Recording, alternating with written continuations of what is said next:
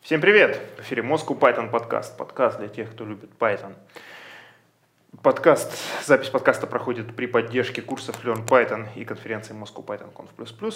Ссылочки на них в описании. Все это проходит в офисе компании Skyeng, за что им отдельная благодарность. Э, сегодня с нами в студии Григорий Петров, евангелист Moscow Python, руководитель программного комитета Moscow Python Conf++, Слата Буховская, тимлит NVIDIA, евангелист Moscow Python, меня зовут Валентин Домбровский, э, сооснователь Moscow Python компании Dry Labs. И сегодня у нас в гостях не в первый раз, а уже э, раз в пятый, наверное. Да, примерно. Раз в пятый, наверное, да. Алексей Штерняев, разработчик компании X5 э, и преподаватель курсов Learn Python. Всем привет. Да, и сегодня как раз-таки в связи с тем, что у нас в гостях э, один из лучших преподавателей курсов Python по оценкам учеников, который прошел уже порядка шести наборов. Что достаточно субъективно по оценке учеников.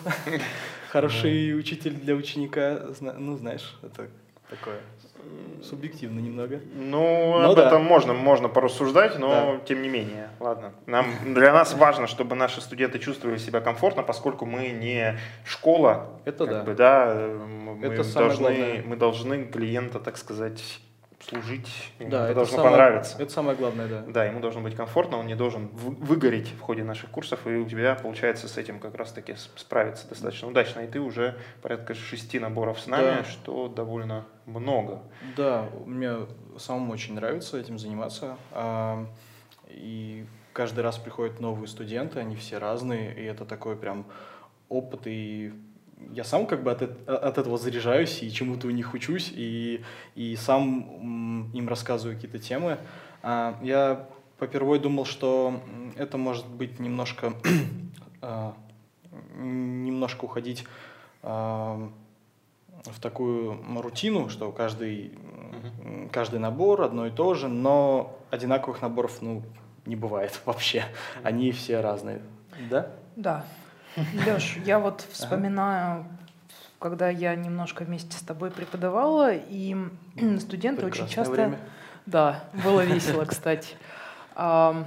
Студенты очень часто задают вопросы там различного роста, но ведь эти вопросы, они актуальны не только для начинающих э, Python-разработчиков, но и для разработчиков там выше уровнем. Да, я согласен.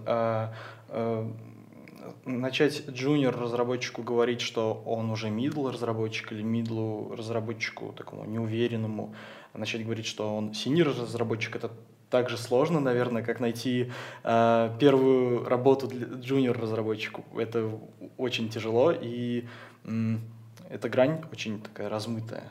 Вот давайте попробуем разобраться, каких hard skill ов э, не хватает, нужно, чтобы переходить вот из этого грейда в грейд и как-то уверенно себя mm-hmm. чувствовать. Понятно, что как бы синдром самозванца, он свойственен нам всем mm-hmm. в той или иной степени. Грейды очень условны. Мне, кстати, нравится проводить аналогию с английским языком. Да, вот как, например, а, определить а, у человека английский язык junior level а, middle level а или senior level а. Есть очень грубое деление. То есть junior level, он в принципе немножко слов, знает, но без словаря ни прочитать, ни написать ничего не может, на слух не сможет сказать только простейшие фразы. Middle а, а, уже более-менее читает, пишет без словаря, как-то коммуницирует. Сеньор может спокойно читать, писать, поддерживать разговор. Да? Это очень грубое деление на три, ну вот реально mm-hmm. грубое. И оно осмысленно только когда мы берем тысячи человек, там, 10 тысяч человек, делим их на большие группы, и тогда эти группы в целом будут друг от друга отличаться. А каждый конкретный человек уникальная снежинка. Но вот с программированием, по-моему, тоже, э, точно так также. То есть, э, на мой взгляд, джуниор – это человек, который уже попробовал программировать, уже умеет, то есть выучил синтаксис, попробовал писать код и так далее, но у него нет какого-то опыта, и ему нужна помощь старших коллег, чтобы как-то организоваться и писать куда надо, что надо. А middle — это уже человек с опытом, который некоторое время программирует, который уже умеет решать большинство э, задач, но опыт у него не то чтобы очень большой. И сеньор — это такой опытный э, программист, который может решать любые порученные ему задачи. Вот. И, на мой взгляд, это мое личное субъективное мнение, сеньор — это человек, от которого мы ожидаем, что он может писать поддерживаемый код, то есть код, который не сгниет через 3, 6, 9 месяцев под весом собственной сложности. Ну вот, смотри, твое определение, оно такое немножко все-таки больше к софт-скиллам умеет решать задачи, там еще с бизнесом умеет договариваться. Я ничего не говорю про бизнес. Я хочу вот на это на, озвучить такое заблуждение, очень часто происходит а, у начинающих разработчиков, ну и не только, кстати, у них, что вот это все, ну, senior, middle и junior разработчик отличает только количество открытых вкладок на Stack Overflow. Но это ведь не так на самом деле. Нет, это не, не так. Это как с английским языком. А, читаю простые тексты со словарем, а, читаю средние тексты немного со словарем, читаю, пишу, разговариваю без словаря. То есть совсем без Stack Overflow? Ну, нет. Stack Overflow нам Stack Overflow, он вообще перпендикулярен к квалификации разработчика, это вопрос оперативной памяти. То есть если человек, там, не знаю, 10 лет программирует на Python, понятное дело, он за стандартной библиотекой на Stack Overflow не пойдет, она у него в оперативной памяти вот под, под кончиками пальцев. Если я сейчас э, сяду писать Python код, вот, который я уже не писал некоторое время. Я буду ходить на Stack Overflow за простейшими вопросами, как там отсортировать массив mm-hmm. и так далее. Ну, естественно, я перед этим еще свою базу знаний загружу в память, вот, но она там не будет прям сразу вся держаться. Вот, но через некоторое время, если у человека э, появляется опыт работы с технологией, он что-то держит э, в памяти. Ну вот Все. давайте предметнее, вот да, угу. с джунов начнем. Вот э, что должен, каких, какими хардами должен обладать программист, чтобы считаться джуном? Уметь писать код. Ну, а, достаточно с... знать синтаксис. А вот у меня, кстати, код. Нет. У меня, кстати, к вам вот какой вопрос. Мы с этим вопросом сталкиваемся как раз-таки при работе программы поддержки трудоустройства наших курсов. Вот пришел человек с нуля. А, значит, ну, условно, с нуля, там, может быть, разный уровень, но неважно, предположим, с нуля. Он прошел курсы, и, соответственно, он имеет э, в багаже некую, ну, он что-то изучил, он написал проект, как это у нас известно, да, как это у нас работает. Вот, и он имеет, значит, профиль на GitHub с этим проектом каким-то, угу. да, и может да. быть с какими-то еще там да. Э, штуками, ну, если он хорошо там занимался. Не, да? в любом и, случае после да. курса студенты заканчивают э, свой, ну, наш курс Learn Python угу. с законченным проектом. Да. Да, то есть как бы мы его стараемся проект довести до логического заключения. Понятно, что от начала, ну, от начальной задумки он может сильно отличаться, да. но мы стараемся довести за 10 недель проект уже до какой-то окончательной точки, да. логической. Да, ну вот. И вот у него вот это, и написано там, условно, в резюме, опыт э, программиста 3 месяца. Да. А теперь вопрос. Внимание, вопрос. А для вакансий, где зачастую люди пишут там, про опыт там, 6 месяцев, год там, и так далее, да, это, по-моему, проблема курица яйца работает не только для программиста. Uh-huh. Где получить опыт э, работы, если везде нужен опыт работы. А, ну так вот, вот это 6 месяцев и год, это не из разряда ли вот той самой э, попытки нанять мага, о которой э, говорит Григорий. То есть мы ставим какой-то критерий, непонятно, где вы этот опыт возьмете, но нам надо, чтобы у вас условно, нижняя планка 6 месяцев да, была. Да. Вот. А, то есть вопрос как бы такой сакраментальный. Э, возможно ли нам кому-то когда-то помочь трудоустроиться вообще как бы полностью с нуля, когда он прошел только 3 месяца курсов? Стал ли он джуниор-разработчиком вот за время курсов? Возможно, он умеет писать код, как вот Григорий возможно, сказал. Возможно, но... он не стал джуниор-разработчиком, но а, таких э, студентов можно советовать на стажировку. Они могут приходить на стажировку, там еще три месяца э, заниматься, делать что-то, какие-то небольшие мелочи, полезные для компании или для себя, и самому развиваться. И э, у меня были случаи, когда э, студента с Learn Python брали в компанию э, как стажера, и он там после недели приходил и говорил, ух ты, теперь я понял, почему нас учили вот этому, вот этому и вот этому. Это же типа так логично и так понятно. До этого это было совершенно, ну, как бы неясно Мгм. неявно, для чего это было. А, А что именно там было? Вот, Ты да. не, не помнишь? Да, да, давай а, попробуем в какую-нибудь основном- конкретику, да. В основном, ну, в первые дни его по- поразил, а, поразила работа с гитом.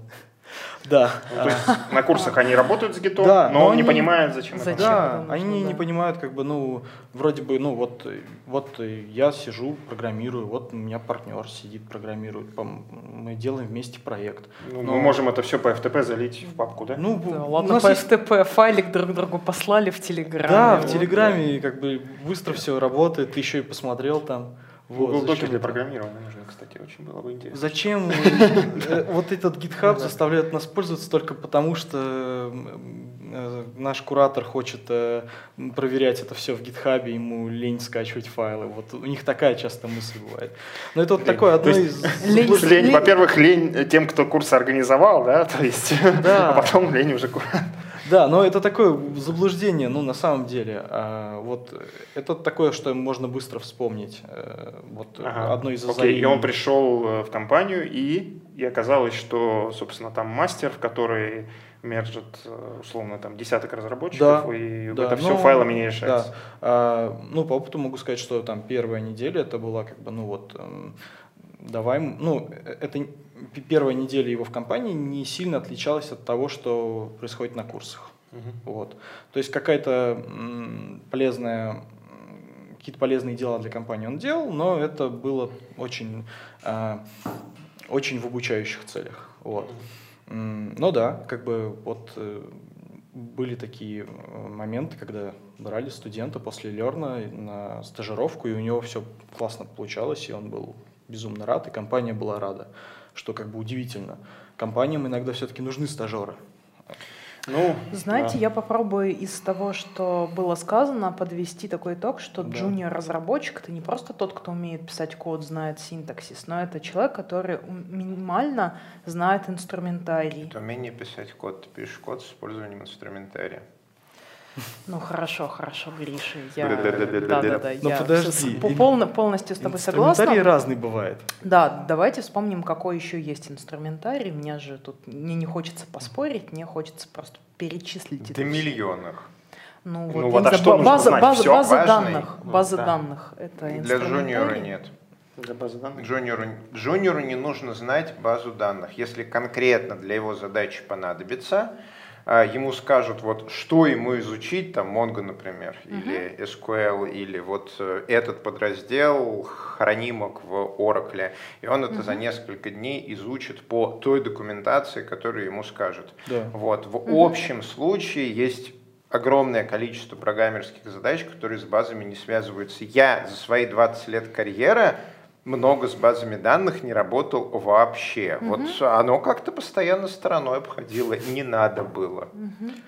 Из современного, кстати, что может быть э, нужно джуниор-разработчику, который выходит в компанию, да, там, пусть даже стажером, а, или, или уже джуниором, или, э, это знать э, докер, докер композ. Ну, там знать его не весь, а две команды. Докер up.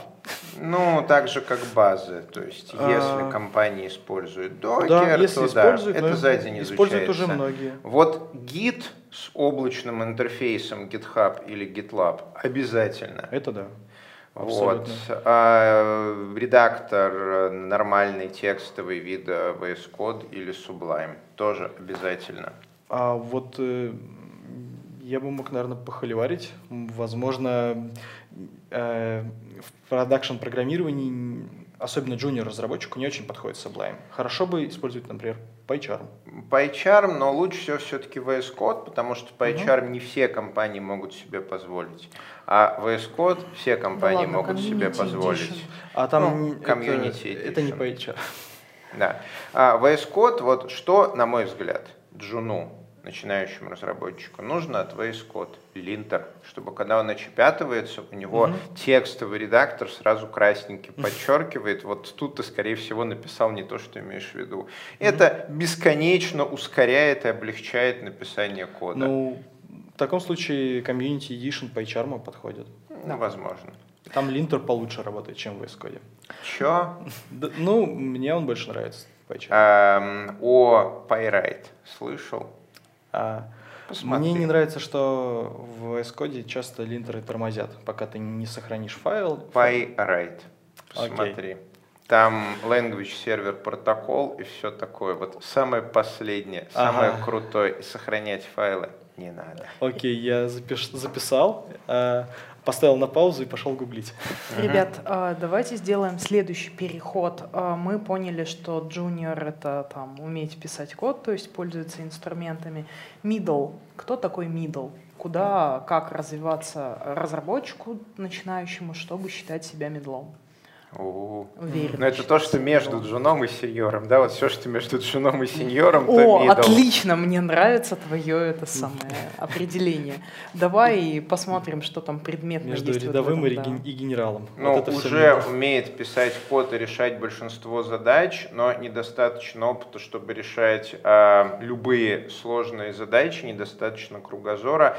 А, еще не умеет писать а, хорошо поддерживаемый код, то есть код, который достаточно простой, чтобы под собственным весом не сгнить Значит через ли- 3, 6, 9 Мне месяцев. не очень это нравится идея, извини, потому что в итоге получается, что везде, где есть крупный проект, да, а, ну, наш, ну, в конце концов, медлов большинство, да, среди Мгм. разработчиков. И получается, что условная там крупная компания с крупным проектом попадает в ситуацию, когда большая часть ее разработчиков на этом проекте пишет Да, именно Да. поэтому на проекте должен быть хоть один синьор разработчик, который представляет себе, как валить конкретного этого дракона и помогает команде, Ага. что здесь пиши, здесь Понятно. не пиши, а здесь совсем не пиши, снег в голова Ясно. попадется к То есть ты имеешь в виду, что, ну да, понятно, что ему э, ясно, что самостоятельно он некоторые задачи по написанию такого кода решить не может, и для этого в Ну, компании да, есть сеньор. да, он не то чтобы не может, медлы Он- учатся. Они не умеют в архитектуры, да? Или как? А они не умеют в большую, сложную архитектуру. Архитектура это же не какой-то триггер, что вот тут Ну у да. нас архитектуры есть, а тут Да, у да. нас архитектуры нет. Архитектура Есть вообще такое. много оттенков архитектуры. Да, это общее слово, оно мне не нравится. Есть внутреннее коробка, а есть да, есть галки. внутреннее устройство кода. Это Да. может быть простой код, это может быть средней сложности, это может быть большой сложный код. Вот с моей колокольни senior, то есть максимальный грейд э, разработчика, если делить на три, это разработчик, у которого есть опыт работы с большими объемами кода, который себе представляет, что такое сложность. Вот то, о чем я выступаю на конференциях, то, о чем много рассказывают на нашей собственной Moscow Python Conf, это проблема сложности. На мой взгляд, основная проблема современного софтостроения. Когда ты написал всего лишь 100 тысяч строчек кода, это 100 тысяч строчек кода. Это очень-очень много. Это просто читать неделю. Ну, 5 мегабайт. И в на... Да. И вносить туда изменения становится тяжело. Вот. Синьоры умеют как-то с этим бороться. Никто не умеет с этим бороться хорошо. Но синьоры, в моей картине мира, они тебя представляют, как делать, чтобы оно вот не через три месяца У меня сгнило. вопрос, как этому все-таки начать по- подступаться? То есть вот что, какими маленькими шагами? Работать с большими проектами. Ну как, а все люди, которые будут работать в компании там не по три месяца, хотя бы по году-два и не прыгать по проектам, они рано или поздно столкнутся с этими чудовищами, обучатся всему этому. А, тут вопрос, что кто-то поздно, кто-то рано. Мне потребовалось сколько? Ну, наверное, лет 10, чтобы осознать, насколько там все плохо. То есть посмотреть, как мой код, который я пишу 5 лет назад, 4 года назад, 3 года назад, отражается на сложности проекта и какие с ним реально проблемы. А, Очень важно обучение какое-то в компании, то есть, словно опытный тимлид, опытный тимлид, может там от медла до сеньора, если разработчики сами хотят э, прокачаться, вот, ну, за год консультации, вот у него разработчики вырастут с медла до сеньора. Но это такой редкий тимлид так Ну, умеет. Тогда на, должны быть э, проекты, где это можно применять. Да, конечно. То потому есть- что если компания делает, например, веб-сайты NMAS, там в принципе не может быть никакой сложности. Там все разработчики прокляты бить э, медлами, если только он дома в свободное время не работает с каким-нибудь большим open source проектом. Это, кстати, ответ на вопрос, как самому стать сеньором из медла, если на работе драконов нету. Совершенно не обязательно менять драконов. Для этого есть open source. Но вы понимаете, что приходите в open source не для того, чтобы сделать что-то великое или вклад в сообщество и так далее. Нет. Вы приходите просто, чтобы научиться работать с большими объемами кода. Вот вы пришли, вы понимаете, я пришел, чтобы посмотреть, какие тут проблемы. И тогда open source вам понравится. Там есть эти проблемы. Вы приходите, а там плач Ярославна, и все плохо, короче, собирается Это получается часа. найти еще одну работу только в open source. Продукт, про- Ну, продукт, если хочешь прокачивать скиллы, да. Product placement. А как иначе? product placement ставка welcome to dry Python. Да, продолжаем. Как иначе? Хочешь Ну. быть круче, тренируйся. Ну, если Да, да, нет, да. это правда. Так же, как ты идешь на курс повышения квалификации Да. вместо рабочего времени. Да. Это тоже верно. А А, тут- некоторых, некоторые компании позволяют, э, энное с- там, выделяют энное свободное Да. время рабочее, в На которое ты какие- можешь какими-то вещами заниматься. А некоторые разработчики не хотят быть синерами. Разработчик может быть медлом, зарабатывать много денег, быть счастливым в свободное время, там, не знаю, а, выступать или варить пиво в крафтовом баре Да. или домик строить. Это, ну, не какой-то requirement стать там самым крутым в и- Да. индустрии. Да, как бы я часто такое наблюдаю, когда есть э, э, разработчики не топ-уровня, не рок-стары, которым э, вполне удобно, э, их позиция, она им абсолютно понятна, они могут э, привносить э, пользу компании, миру, наверное, вот, и попутно как-то подтягивать, наверное, раз- разработчиков э, чуть э, низ- более низкого уровня, как до, до своего или примерно до своего уровня, и э, это вполне рабочая картина мира, да, не все, не всем суждено, наверное, быть senior. Ну, по факту ведь не обязательно идти по пути прокачки hard skill ов. Ты можешь из middle а пойти, условно, ты можешь быть middle ом, но team lead ом или, или Да. CTO. Middle разработчик CTO, вполне Легко. вариант. Да, наверное, да. Я просто хочется больше деталей. Ага. Вот смотрите, что такое поддерживаем? Ты- У меня на извини, самом деле... Пожалуйста, э, как-то вопрос, в чем смысл жизни? Сейчас мы за 40 Ну, минут его ну, решим. У ну, меня ре- прекрасно ре- такая, ребя- такая аналогия. Ребята, мы не ставим себе простых задач, потому что все простые задачи мы уже решили. Мы сеньоры, да, в конце концов. Сеньоры. Да. А у меня есть э, проблема. У меня есть middle разработчик. а Он э, его нужно растить, потому что если его не растить, он очень энергичный, он напишет много неподдерживаемого кода. Это Кстати, реальная проблема? это- это реальная проблема. Вася, привет. Вася, привет. Да, к сожалению, он пишет код быстрее, чем мы успеваем его рефакторить. Вот. Очень энергично. Соответственно, вот хорошо, ладно, допустим, представим, что это абстрактный разработчик Вася в моем абстрактном проекте, в моей абстрактной компании. А, Что можно сделать? Да, тем, кто пропустил начало нашего Да, подкаста. что можно сделать с таким разработчиком? Посадить его за код-ревью чужого кода. Отли- отличный план. Он тебя проклянь, проклянет. Это, кстати, хороший про... Но повод. если выживет, то... Это хороший подход, но, кажется, ты говорил до этого, что э, хорошо прокачивать э, middle разработчиков сначала в, ну, там, м, конкретно по каким-то сферам. Ну, то есть, как бы сначала ему показывать, что есть вот такой подход к архитектуре, есть вот такой подход к архитектуре. Тут мы возвращаемся к книге «Банды четырех», чего первично, архитектура или яйцо. А, На мой взгляд, а, архитектура — это то, что получается в проекте на основании, собственно говоря, того, как мы его сделаем, а не какого-то универсального сигила, который мы вычитали в книжке, схватили ведро, кисти, бегаем, начерчиваем его везде, куда можем дотянуться. Поэтому как это, зачем разработчику показывать, какая бывает архитектура? Ну, как Какую это- сделал, такая и бывает. Вот тут у тебя, соответственно, очередь, где ты из двух мест кладешь, а из двух берешь, это Да. у тебя шина данных. Но ее так назвали просто, ну, а, абстрактное название. Это не значит, что везде надо запихивать именно такую реализацию, потому что он в книге вычитал, что так шины данных Ну, наз- ну так ему выглядят. нужно показывать. Вот так хорошо, а вот так вот Код ревью. Он будет читать чужой код и видеть, что он не, не понимает, что там написано, и через несколько месяцев он догадается, что, наверное, так писать не надо, потому что он не может понять, что там написано. И он сам так тоже писать не будет, ему будет стыдно писать код, который другие люди не могут понять. А Блять, тесты, да, когда он пишет, соответственно, тест и понимает, что его код, который он замечательно написал, имеет сложность а, O от n факториал и не проходит тест при n равно 10. Вот. И он понимает, что, ну, наверное, предварительная оптимизация, конечно, это не очень хорошо, но предварительная пессимизация как-то тоже не страдает. Ну и вот такими небольшими шажочками через несколько лет он и научится хорошо писать код, если выживет. ты упомянул тесты. Да.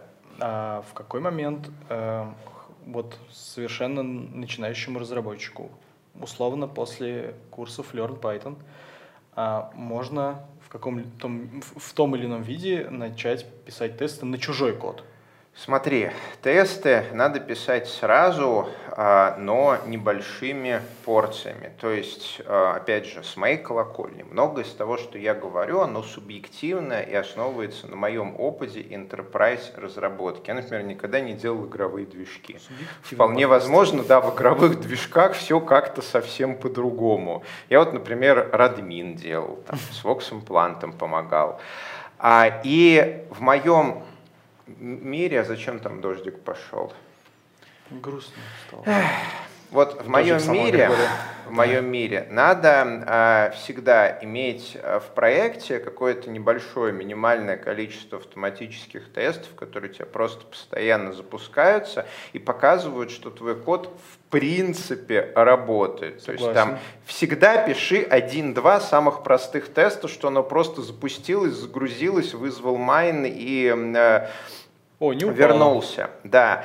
А дальше, а, дальше, если ты, например, а, реализовал какой-то, не дай бог, алгоритм, мы на самом деле редко в коде реализуем алгоритм, Ну да. то ты сразу же, как его реализовал, можешь, используя уже готовый простой а, код для тестов, его и потестировать. И тут а, магия срабатывает. То есть, если ты помнишь о том, что у тебя есть тесты, ты сразу этот алгоритм пишешь так, чтобы ты мог в две строчки его там потестировать. Но раз оно уже есть, да, почему бы не потестировать? Это плюс две строчки.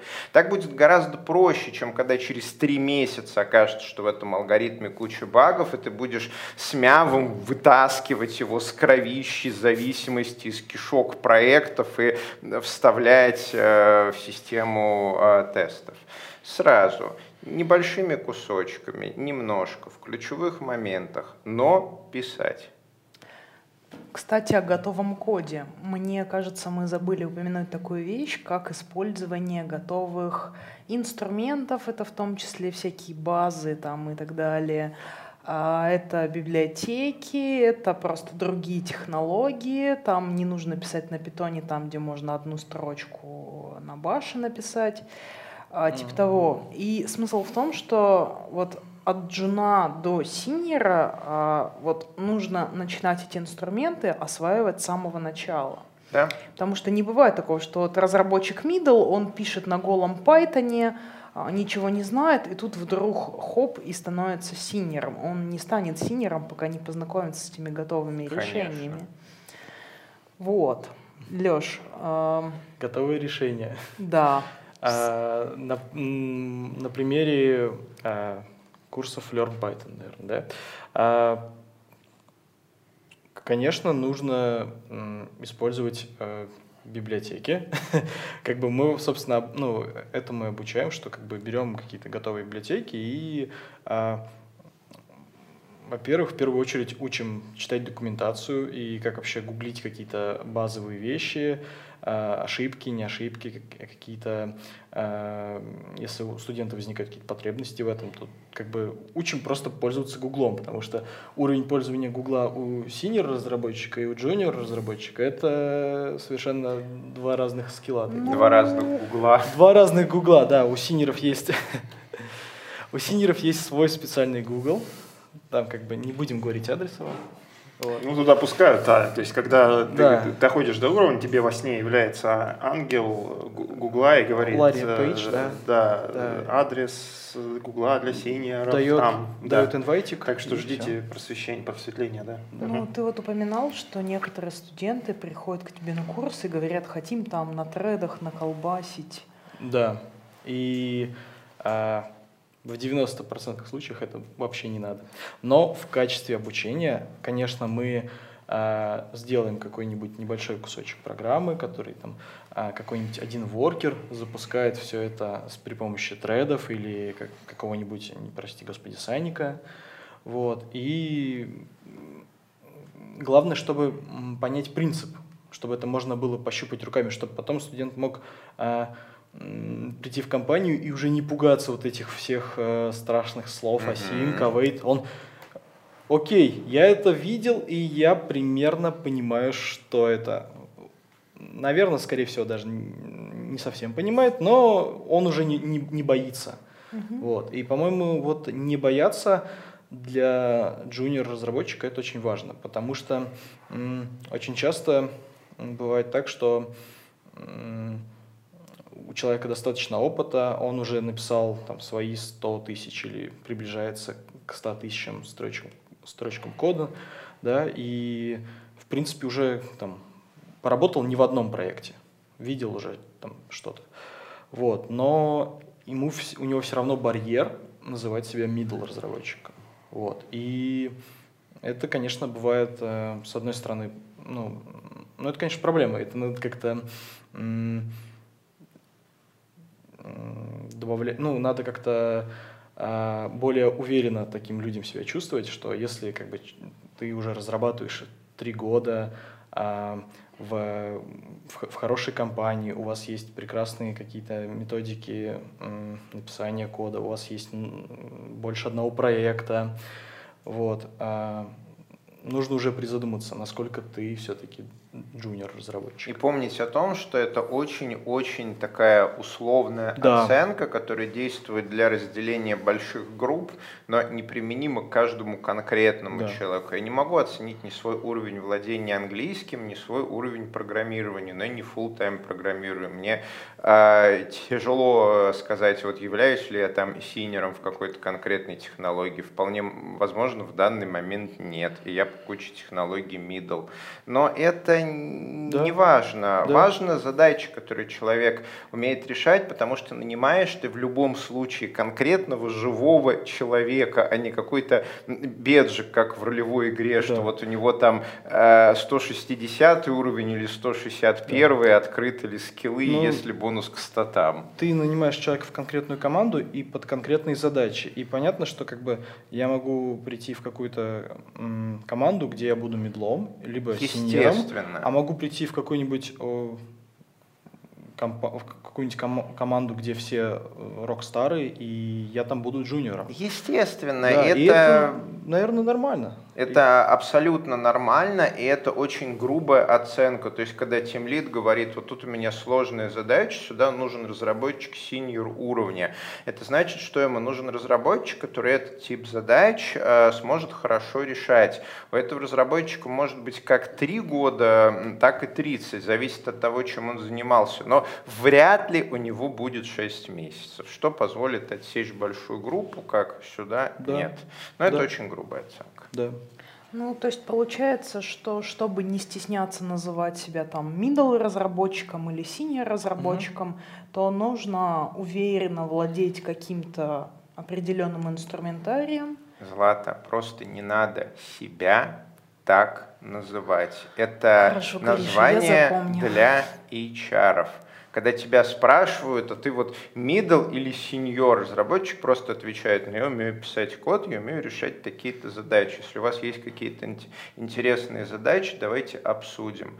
А вот эти вот беджики, это для HR и тим лидов, когда они решают вопрос найма других людей. Относительно себя этот беджик Все слабо правильно, применим. но мы же снимаем этот подкаст для аудитории, и эта аудитория, она с помощью нас пытается решать какие-то свои насущные проблемы. Как пройти тех самых HR, которые норовят тебе вот этот вот лейбл приклеить. Быть дружелюбным и много да. говорить. Типа не стесняйся, как это, мы, мы тоже про вакансии говорили, да, не стесняйся ходить э, там, на собеседование на вакансии, которые ты видишь, что пусть даже ты, может быть, там не совсем по всем параметрам подходишь, Да. э, иди, как бы ничего страшного, пообщайся, поговори, сходишь на 10 Да. медловых вакансий, например, если ты считаешь, что ты уже как-то дозрел, сходишь на 10 собеседований и поймешь, где и как, э, скажем так, Я- в этой парадигме ты себя можешь оценить, Это же где ты еще- можешь стать именно с, с точки зрения HR, глазами HR. Это же еще очень интересно, ходить по, по собеседованиям и узнавать, как у людей что внутри устроено. Это они сами готовы рассказывать, и это очень интересно. В этом нет ничего такого. Я абсолютно согласен с Валентином, что ни один HR не будет э, первым же вопросом спрашивать, э, эй, чувак, а ты кто? Ты джуниор, мидл э, или синьор? С какого района вообще? Что такое резкий? Они спрашивают из серии, как бы вы оценивали ваши возможности? И удобно отвечать не в терминах каких-то ярлыков, а в терминах именно возможностей. То есть я умею делать такие, такие и такие штуки. Я считаю, что я умею делать такую работу, потому что я уже сделал это, это и это. Все, просто говорим фактами. Я умею писать на Python. Гриша, почему ты считаешь, что умеешь писать на Python? Ну, я пользуюсь Python последние 10 лет. Я делал систему автоматического тестирования сетевых приложений. Там было, условно говоря, порядка 100 тысяч строк кода. Я делал систему автоматической аналитики кода. Там еще несколько десятков. Я делал генератор. Ну вот, и я рассказываю про какие-то штуки, которые я делал. Вот, это я делал один, это я руководил командой, это я был в команде. Вот, поэтому ваши задачи, ну да, таких драконов видели, били, нормалек. Все, давайте обсудим. Супер. Мы начали с того немножечко, я отмотаюсь назад, про то, чтобы Леша говорил, что не нужно стес... бояться, что страх он не дает там джуниорам, которые поработали уже там три года, а за три года можно решить много разных задач, а называть себя медлами. И это может приводить к тому, что приходит человек, э, не знаю, на собеседование, и он просто не будет рассказывать, каких драконов он Потому бил. что Он не надо себя называть медлом, а надо рассказывать о том, что делал. Знаешь, я, наверное, здесь вот в этом моменте с Гришей соглашусь, потому что называв себя а, джуниором и рассказав, что ты умеешь использовать такие технологии, такие и такие, тебе а, зарплату меньше платить не будут, если ты себя называешь джуниором. Тебе будут платить за то, что ты решаешь такие и такие задачи. Наверное, очень э, в небольшом, ну, это такое субъективное, опять же, мнение, в небольшом количестве компаний э, тебе будут платить меньше зарплату, если ты себя называешь джуниором, но ты как бы вот делаешь вот такую работу, которая тянет там на медла или больше. Вот. Поэтому, наверное, ты здесь прав. Спасибо, спасибо. Мы не то чтобы спорили, м, я немножко потеряла нить. Понимаете, а, что хитро так получается, что нету какого-то определенного, в общем, нету правды в жизни. Конечно. Нету какого-то определенного набора хардов, а, которые позволят тебе решать универсальные задачи. И, в принципе, в каждой новой компании, даже если ты успешно там 10-15 лет решал какие-то задачи, ты можешь пофейлиться, ну, Да. в конце концов, ты можешь, не знаю, Да. тебе придется с температурой писать код, ты напишешь очень плохой код. Да я и без Да. температуры очень плохо могу Да. написать. Не, Я талантлив.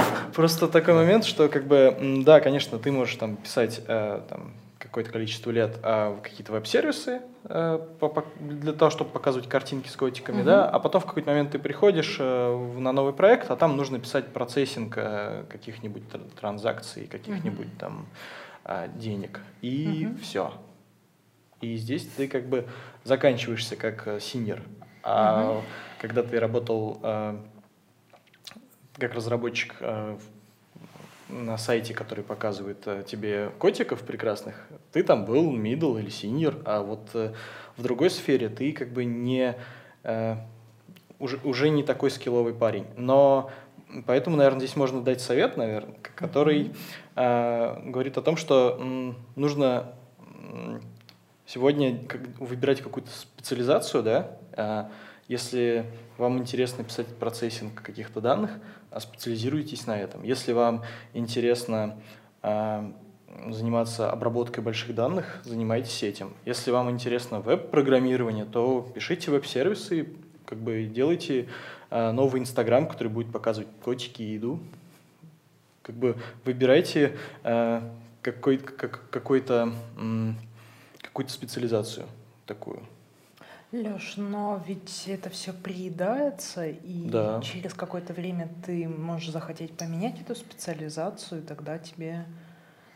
Ну, Ну, не то, чтобы ты сразу становишься джуном в новой специализации, да, потому Да. что так или иначе Есть какие-то смежные. навыки, инструменты ты переиспользуешь. Да, есть смежные, Но конечно. чуть-чуть, да, наверное, так же, как там Да. при смене специальности в ВУЗе, например, если ты учишься, да, Да. ты там идешь, там, переходишь там с потерей курса, грубо говоря. Но здесь также получается, что ты можешь перейти, но у тебя такая небольшая про- просадка будет, но зато ты выучишь новые вещи. Ну, Какая наверное, даже история. специализация в университете, смена курса, это, наверное, более радикально, Ну, чем... более Да, радикально, вот. Но в целом вот так. Я бы сказала, что даже специализацию полезно иногда менять. Мгм. Прям на- Да. на- насильно причем даже. Да, ну, то есть как бы Ну, тогда ты просто усилия. становишься сеньором в большем количестве направлений. Ну Так сказать, да. Прокачиваешь свою сеньорность. Ну, Ну и да, и, конечно, ты переиспользуешь какие-то навыки из смежной области инструменты. Ну, в целом, и в общем, это делает тебя более крутым разработчиком. То есть вот у нас тут а, приходил а, Тимур Хайрулин. Который несколько вообще выпусков, уже не разработчик. Который вообще уже не разработчик, но человек побыл и там и программистом, и сетевым инженером, И но тестировщиком. тестировщиком. По нагрузочному да, тестированию, теперь HR. А я конфы делаю. Тоже, тоже путь, Вот. тоже метод. А ты тимлит, да? А- а- и только я тут код пишу, да? Крепись. Я пишу манифесты Кубернетису. На Я вчера код. код писал. Только ты тут Не на. Python, правда. Только один код среди нас. Окей. Это Леша. Ну, можем как-то резюмировать. В принципе, мы уже подошли к этому. Ну, в общем, ярлычков никаких нет, опасайтесь ярлычков. Не называйте себя. Don't give names. Да, не называйте себя джуниором, медлом и, и- или сеньором, даже если вы считаете себя сеньором, задумайтесь. Вот. а, Сеньор, одумайтесь. Да. меняйте задачи, область, в которых вы работаете, учите новые инструменты, учитесь пользоваться Гуглом, а, не забывайте про soft skills, Пишите тесты. Немножко. В ключевых местах. Думайте про архитектуру. Смотрите на свою архитектуру, которую вы делали пять лет назад. Не завайте имен. Это не всегда шина. Смотрите и слушайте Moscow Python подкасты, независимо от того, джуниор вы, middle или сеньор. Именно для этого мы, собственно, и переименовались некоторое время назад из джуниор подкаста. И если вы еще не джуниор, записывайтесь на курсы Learn Python. Да. Или если вы джуниор, записывайтесь. А если вы middle или сеньор, записывайтесь в тренера на курсы Learn Python. Пишите по адресу learn.собачка.python.ru. У нас весело. Там классный сайт.